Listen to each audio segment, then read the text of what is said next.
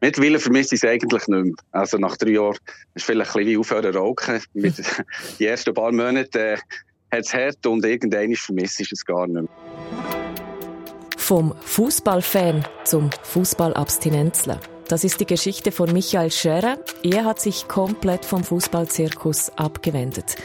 Warum er vor ziemlich genau drei Jahren den Fußball aus seinem Leben verbannt hat, das hört ihr heute bei News Plus. Mein Name Daniela Püntener und ich spreche in dieser Folge auch mit dem renommierten Fan- und Fußballforscher Harald Lange, denn er sagt, Michael ist nicht der Einzige. Fußballfans werden immer kritischer, wenden sich zunehmend vom internationalen Fußball ab und das wird mit der Weltmeisterschaft in Katar wohl einen neuen Höhepunkt erreichen.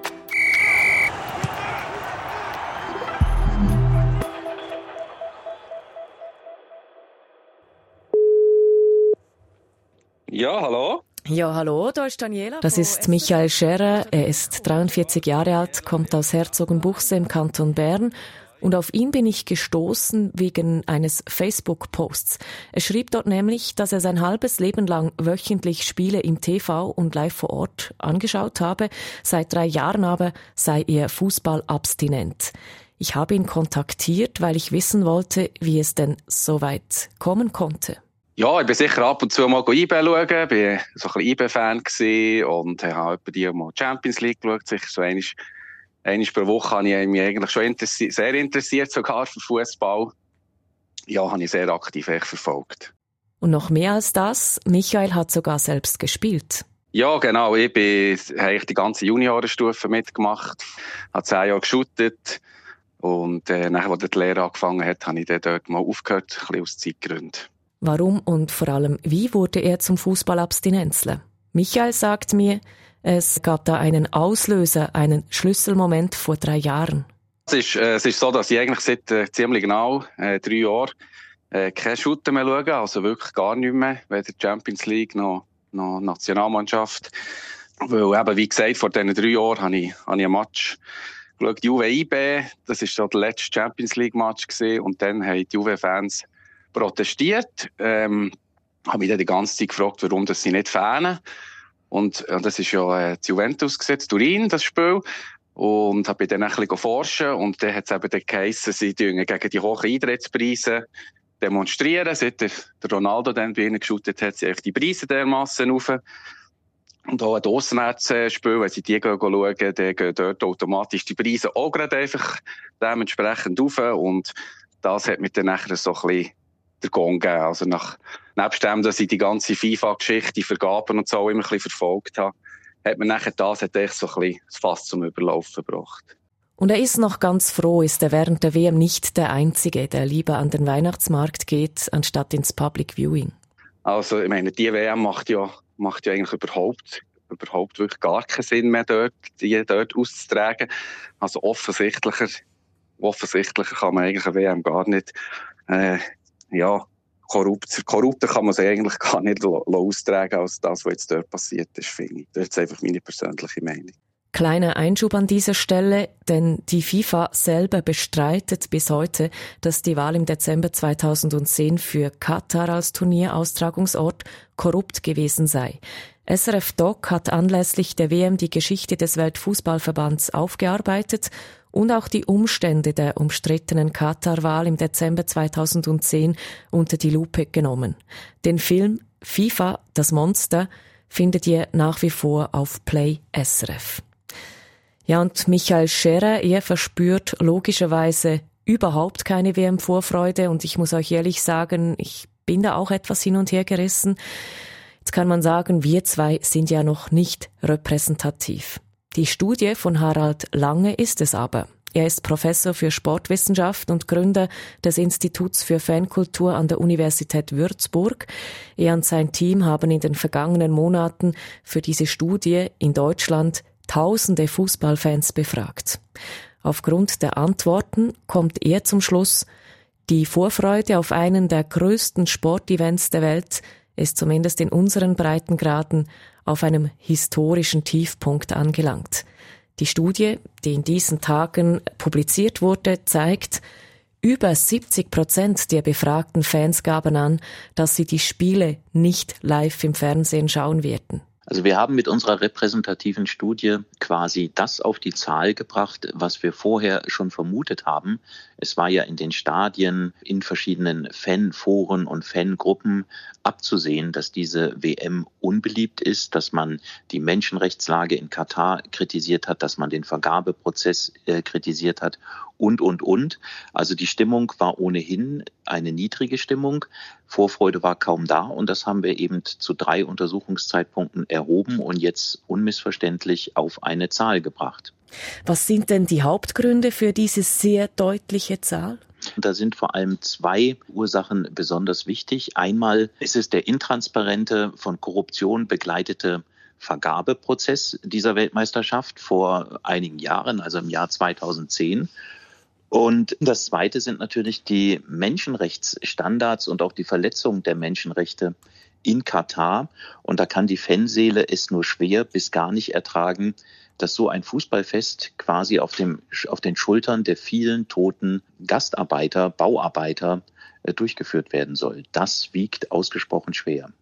Hm, Umfragen haben es ja immer so an sich, denn die Frage ist, handeln die Fans dann auch entsprechend ihrer Haltung? Oder lassen sie sich dann nicht doch von dieser WM-Euphorie mitreißen und schalten daheim, wenn es keiner sieht, unter der Bettdecke, nicht doch den Fernseher an und gucken das eine oder andere Spiel?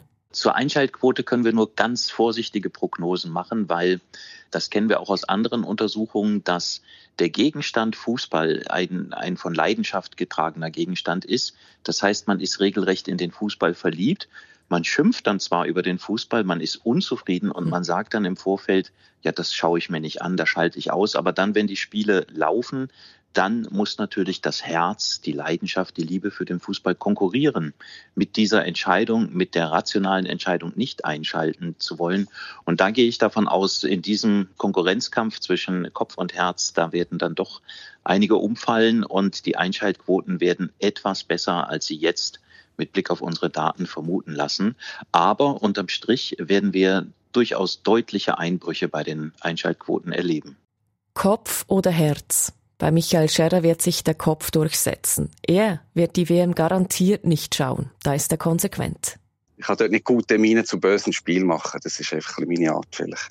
Er sagt sich, ja, es bleibt mir ja eigentlich fast keine andere Wahl, um zu zeigen, damit bin ich nicht einverstanden. Es gibt sicher ganz viele andere, die sich da auch abgewendet haben. Ich habe für mich gemerkt, das Einzige, was ich, was ich eigentlich machen kann als Konsument, ist nicht, nicht, nicht, nicht einschalten, nicht schauen. Das ist das Einzige, was ich aktiv kann beeinflussen kann. Und ich habe das Gefühl, wenn, wenn das genug machen, dann wird sich ja die FIFA irgendwann schon überlegen, ähm, äh, vielleicht, vielleicht sollten wir da irgendwann mal etwas ändern, weil die Leute machen ja irgendwann schon nicht mit. Und ja, das ist so ein bisschen meine Philosophie vom Ganzen. Hast du noch, weißt, in deinem Freundeskreis hartgesottene Fußballfans? Können die deine Haltung verstehen? Oder gibt es manchmal schon am, am Abend beim Feierabendbier Diskussionen? Ja, wir haben sicher, äh, du hast bei dir schon mal erwähnt, oder wir das ausdiskutieren. Eben jetzt vor, vor zwei Jahren ist ja, ist ja, oder letztes Jahr ist ja das nachher, glaube ich, ist ja die EM gewesen, hast du dort eben kein Spiel geschaut auch wo die Schweizer Nazi so super war, klar, ein bisschen hat es mich natürlich auch, mögen. Also, es mag mich eigentlich immer noch. Weil, wie gesagt, ich schaue eigentlich sehr gerne Fußball. Aber, ähm, ja, mittlerweile, glaube ich, jetzt, die Diskussion jetzt bei dieser, bei dieser WM ist, ist äh, sagen schon sehr viele, ähm, ja, hey, kann man das nicht, kann man da nicht mitmachen und kann man, kann man das nicht mehr schauen. Und ich bin ja auch gespannt, wie viel das es wirklich auch durchziehen kann. Also, ich habe schon das Gefühl, dass, dass es das mal sehr viele mehr wird geben die dem den Rücken zu, zuwenden. Mhm.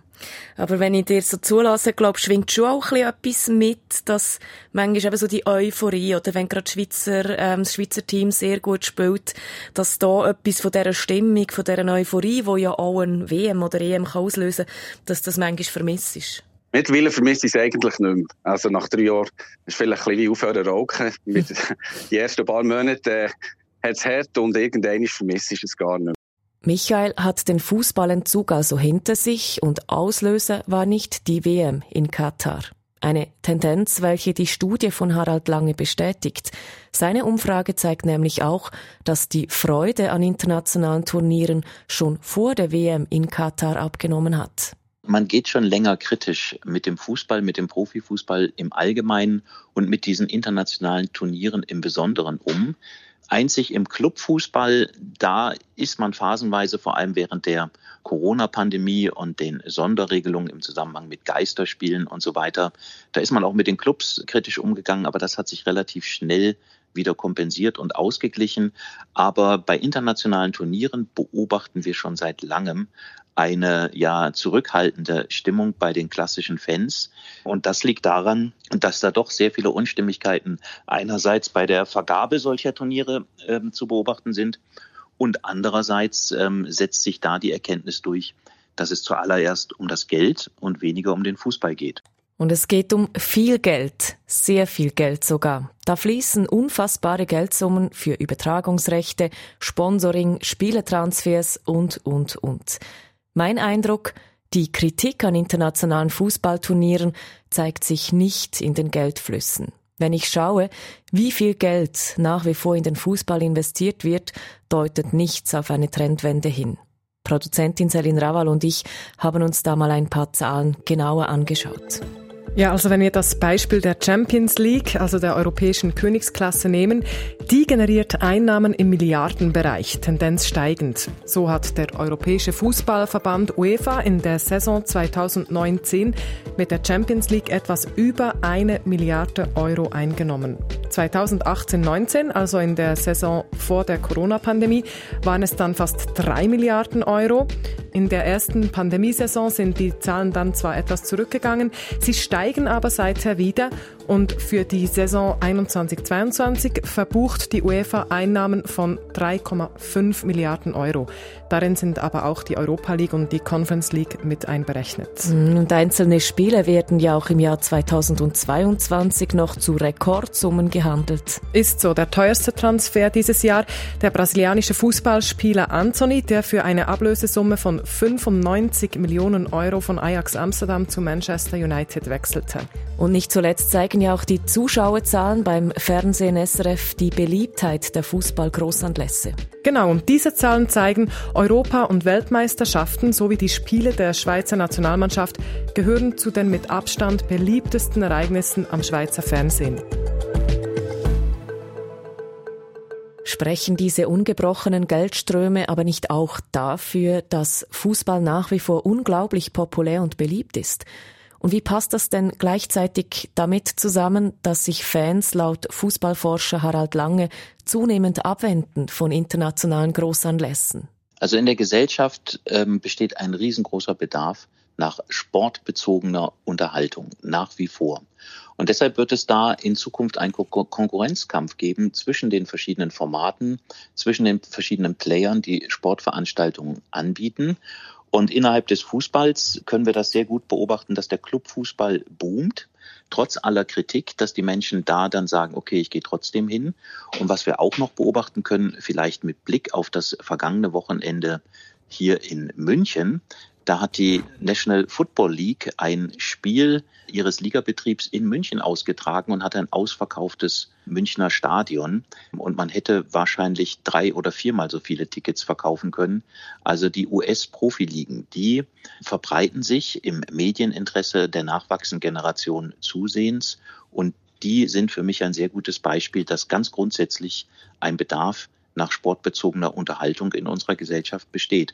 Und da wird sich zeigen, ob und wie die FIFA, aber auch die UEFA mit ihren internationalen Turnieren die Fankultur in Europa weiterhin so ansprechen kann und ob es ihnen gelingt, ihre führende Rolle, die sie in den letzten Jahren hatten im Feld der Sportunterhaltung, ob sie diese führende Rolle auch weiter behaupten können. Also, Fußball ist sicher noch lang nicht tot und sportliche Großanlässe sind es ebenfalls nicht und gerade beim Clubfußball ist die Kritik leiser als bei internationalen Turnieren wie eben einer EM oder WM. Aber die Fans werden wählerischer. Themen wie Nachhaltigkeit, moralisch-ethische Aspekte oder auch regionale Spiele werden wichtiger. Was müsste sich denn für Michael Scherrer den Fußballabstinenzler ändern, damit er wieder ins Stadion geht oder ein Spiel am Fernsehen mitverfolgt? Ja, ich denke in erster Linie, der, äh, der Fisch denkt halt immer vom Kopf weg. Also, solange es bei der FIFA nichts geht, ähm, äh, kann, ich, kann ich dort einfach wie, wie nicht mehr mitmachen, weil das ist ja so ein bisschen das oberste Organ vom Ganzen.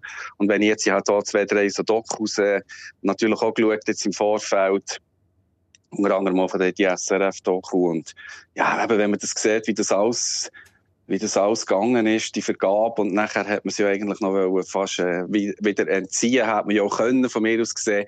Aber es ist überhaupt kein Wille da gewesen, irgendetwas, irgendetwas zu ändern, und, und solange das so ist, ja, wird ich sicher, wird ich das sicher nicht mehr verfolgen, das ist ganz klar. Für Michael ist das Fass also schon längst voll, er hat's uns gesagt. Und es muss sich grundlegend etwas ändern. Das sieht übrigens auch Harald Lange so.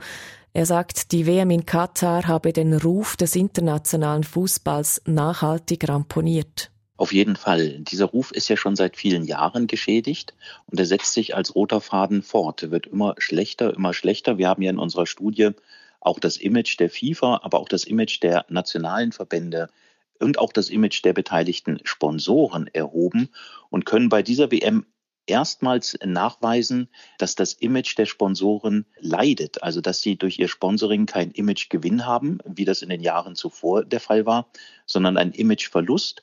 Und an der Stelle, an der Stelle fließt ja schließlich auch das Geld. Und an dieser Stelle, glaube ich, haben wir jetzt eine wunderbare Stellschraube, denn die Sponsoren sind letztlich die einzigen, die dieses System nachhaltig verändern können, indem sie ihr Engagement an Bedingungen knüpfen, und neu justieren und neu ausrichten. Und ich denke, aus den Erfahrungen dieser WM werden wir lernen, dass die Sponsoren dort ein nachhaltiges Umdenken einleiten werden. Also das ist so meine Prognose.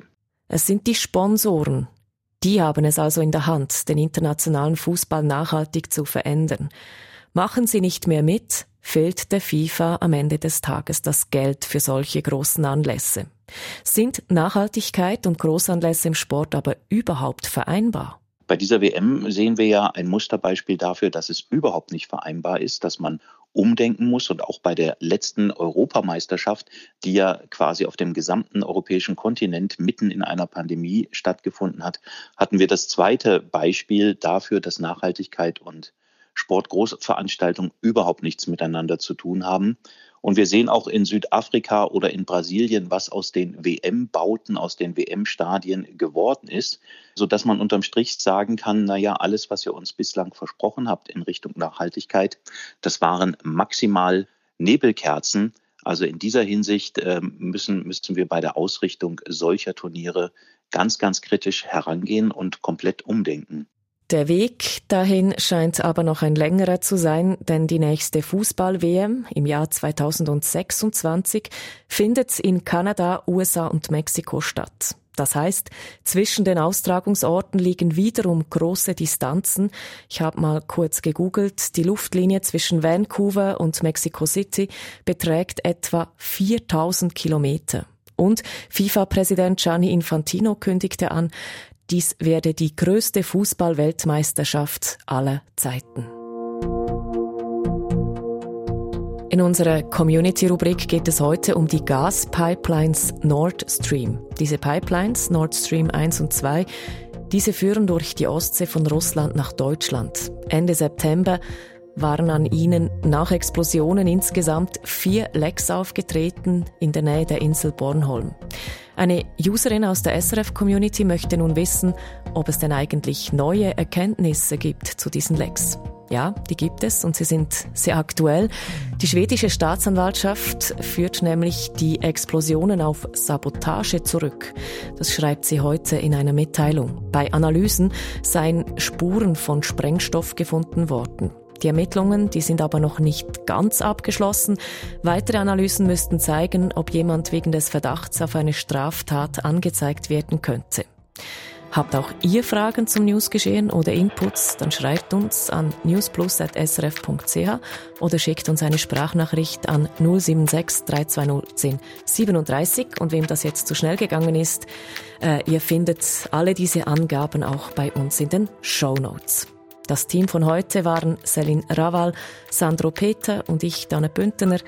Wir sagen merci fürs Zuhören und bis gleich.